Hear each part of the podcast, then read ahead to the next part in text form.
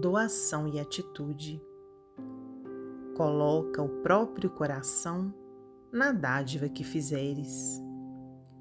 Reveste de amor as tuas ações de bondade, a fim de que os irmãos caídos em penúria se levantem ao toque de tua influência e nunca se vejam ofuscados ou deprimidos diante das virtudes que, porventura, já possas demonstrar. Foi o apóstolo Paulo quem proclamou com sabedoria.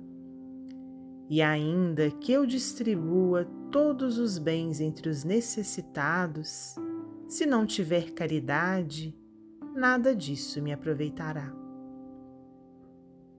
Abraçaste o caminho do bem? Prossegue com Deus.